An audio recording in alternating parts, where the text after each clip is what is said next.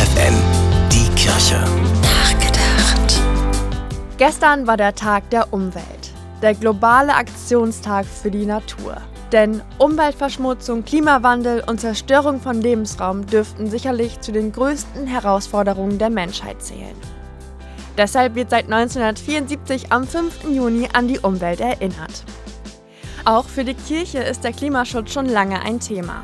Sie hat nur eine andere Bezeichnung dafür, nämlich Bewahrung der Schöpfung. Der Papst hat dem Umweltschutz ein eigenes päpstliches Schreiben gewidmet.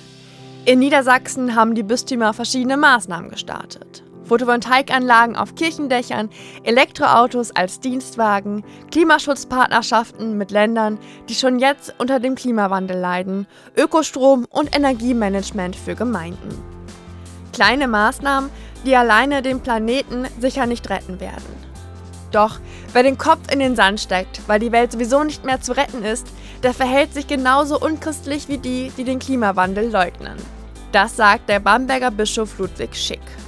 Und er wählt ein starkes Bild für unsere Konsumgesellschaft. Die Schöpfung ist keine Torte, die verteilt und aufgegessen wird.